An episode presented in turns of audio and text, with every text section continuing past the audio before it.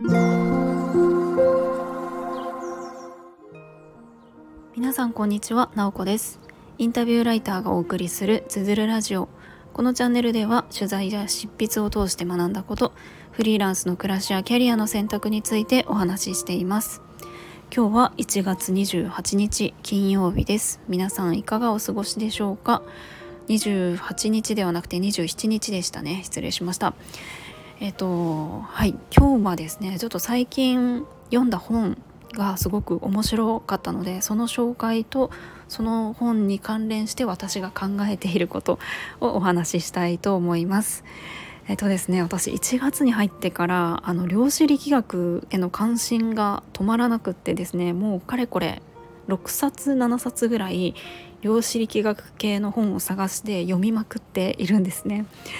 でその中でたどり着いたのが今日ちょっと紹介したい本で「人は死なない」という本です。これちょっと,、えーと、本屋さんとかにも結構置いてあったりとか目にしたことがある方読んだことがある方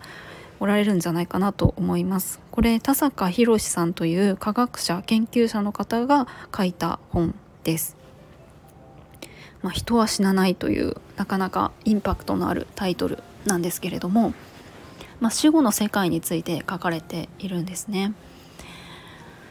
でえっ、とまあこの死後の世界について、まあ、書いてあるって言ってもちょっとこう死後の世界っていうと宗教的な話だったりとかあの精神世界の話っていうのが割とあの死んだ後のことっていうと、まあ、多多いかなと思うんですがこの本は全然違っていて、まあ、科学者が書いているっていうところからも分かる通りその死後の世界っていうのが、まあ、あるのかないのかそしてあるとしたらどんな場所なのかっていうのを科学的な視点で説明をしている本なんですね。まあ、もちろんあの誰も見に行くことはできないですし確かなことはわからないけれどもまあ、あのこの本の中で言われているのはゼロポイントフィールド仮説っていう仮説をもとにして、えー、死後の世界について説明をしているんですね。まああの死後の世界はあるとそして、えーとまあ、こんな世界というか人の意識だったりとかいろんなあらゆる宇宙の情報が集まっているところにあの行き着くっていうような話が書かれています。まあ、気になる方は是非、えー、読んでみてもらいたいなと思うんですけれどもあの死後の世界というか人が死んだらどうなるのかって誰もが一度は考えたことがあると思うんですよね。うん、なんかあの私自身もやっぱり考えますしえっ、ー、とそれぞれなんとなくイメージしているものってあるんじゃないかなと思うんです。でまあただ科学的には死後の世界っていうのはこれまでずっとないと言われていたんですよね。まあ、ないというか無人が死んだら無になるもう肉体も意識も全部消えてなくなるって言われているのが、まあ、科学的な視点でまあ一方であの宗教とかではあの死後の世界とか輪廻転生とかそういった話とかってありますよね。で今のこの時代とか日本とかだとやっぱりその科学が優位な世界だなと思うんですよね今って、まあ、医療的なのもそうですしすごく目に見えるものとか物質的なものっていうのがかなり強くなっていて目に見えないもの科学的に説明できないものこう不思議な現象とかってすごくこう何て言うかあまりこう歓迎されないというかちょっと怪しいみたいな感じにあのなってるところってあるんじゃないかなと思うんですね。まあ、でもそれはうん、もちろん今の科学で説明できないっていうだけで徐々にそれは科学的にも説明できるようになってくるんじゃないかなっていうのが、まあ、私がこの本を読んで感じたことです。まあ、あとはその、まあ、死後の世界の話もしたいんですけどその前になんか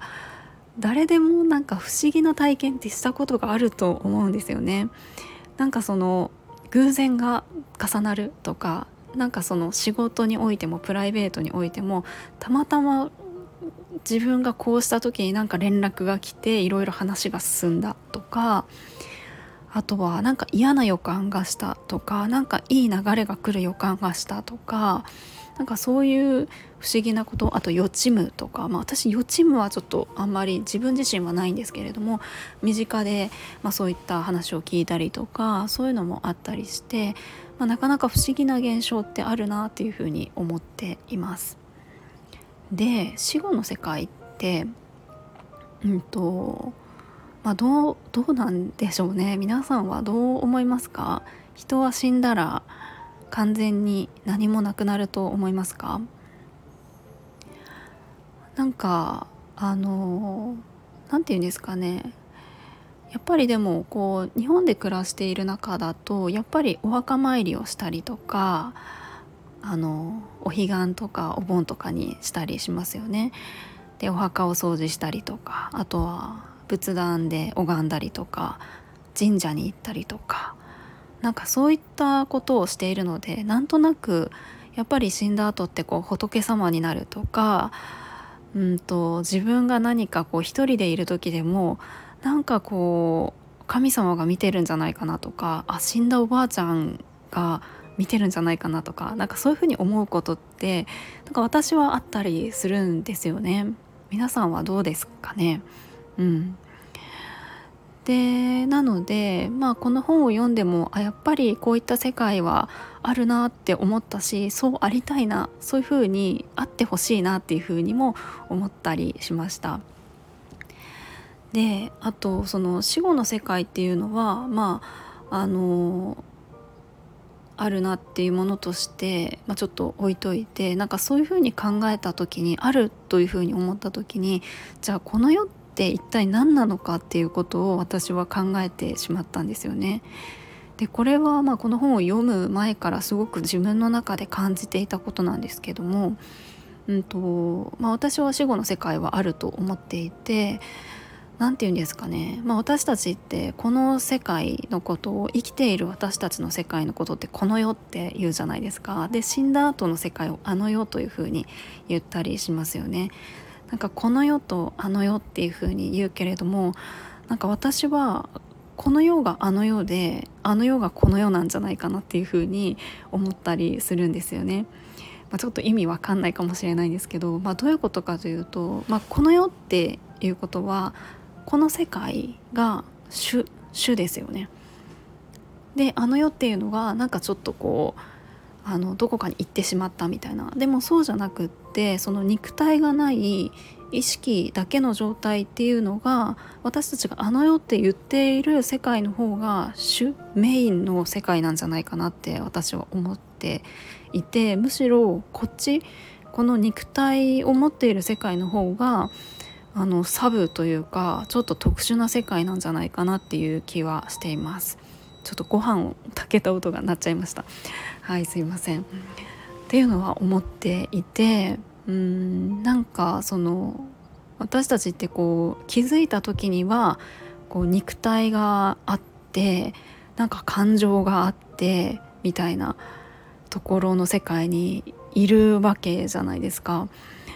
でこれってすごくうんといろんなものに縛られている不自由な状態だと思うんですよね。肉体ってない方がすごく自由じゃないですか。意識だけだったらどこにでも行けるしあとは時間っていうものも関係ないようなんですけれども時間だったりとか場所だったりとかあとは憎しみだったりとか怒りだったりとか不安や恐怖みたいな感情もあの肉体がないと、まあ、そういったこともなくなるわけなんですよね。まあ、この私たちのその不安とか恐怖ってあのなぜあるかっていうと生存本能として備わっているわけですよね。まあ、生きるためにはあの不安感とか恐怖を感じて身を守るっていうことをしないといけないのでそういった感情があるけれども肉体がなければ、え、そういったものも、ま、感じる必要がないのでなくなっていくっていうふうにまあそれはまあ私もそう思いますし、まあ、この本とかでも、まあ、あくまで推測ですけれどもそういうのもないっていうふうになっていてうんなので何て言うんですかねそのうんいろんな制限がある中でうん。生きている私たちはこの世界でじゃあこう何をしていくべきなのかなとか私の私の人生みんなそれぞれが私の人生を生きていると思うんですけどその中でできることってじゃあそのあの肉体意識がこう肉体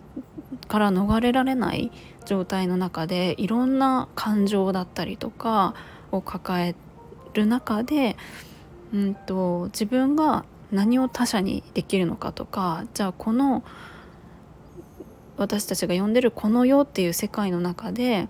うん、どう自分を磨いていけるのかとかなんかそういうことをしていくのがこの世界でやっていくことなんじゃないかなって思ったりするんですよね。もうなんかちょっと本当によくわかんない思想の話をしていますけれどもでなんか人が死ぬっていうのはこの世でうんのなんかやることがなんか達成されたわけじゃないですけれども何かしらの区切りがついた時に私たちはあのこの肉体を離れるのかなとかきっとその何かやるべきこととかこの世界の役割ってそれぞれが違うものを持っていると思うんですけどなんかそんな風に、えー、思うことがあるんですよね。はいということで今日はなんだかあのよくわからない話をしてしまったんですけれどもこの本は本当にですねあの面白いのであんまりこう読んだことがないというか完全に科学系の話でもなく完全にこう宗教だったり精神世界の話でもない、えー、感じで書かれているのでよかったらあの読んでみてください。私はこれあの図書館で借りようと思ったんですけどなんか164番待ちぐらいだったので 買いました。はい。すごい人気みたいですね。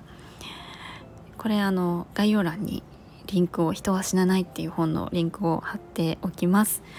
今日も最後まで聞いていただきありがとうございます。もいもい。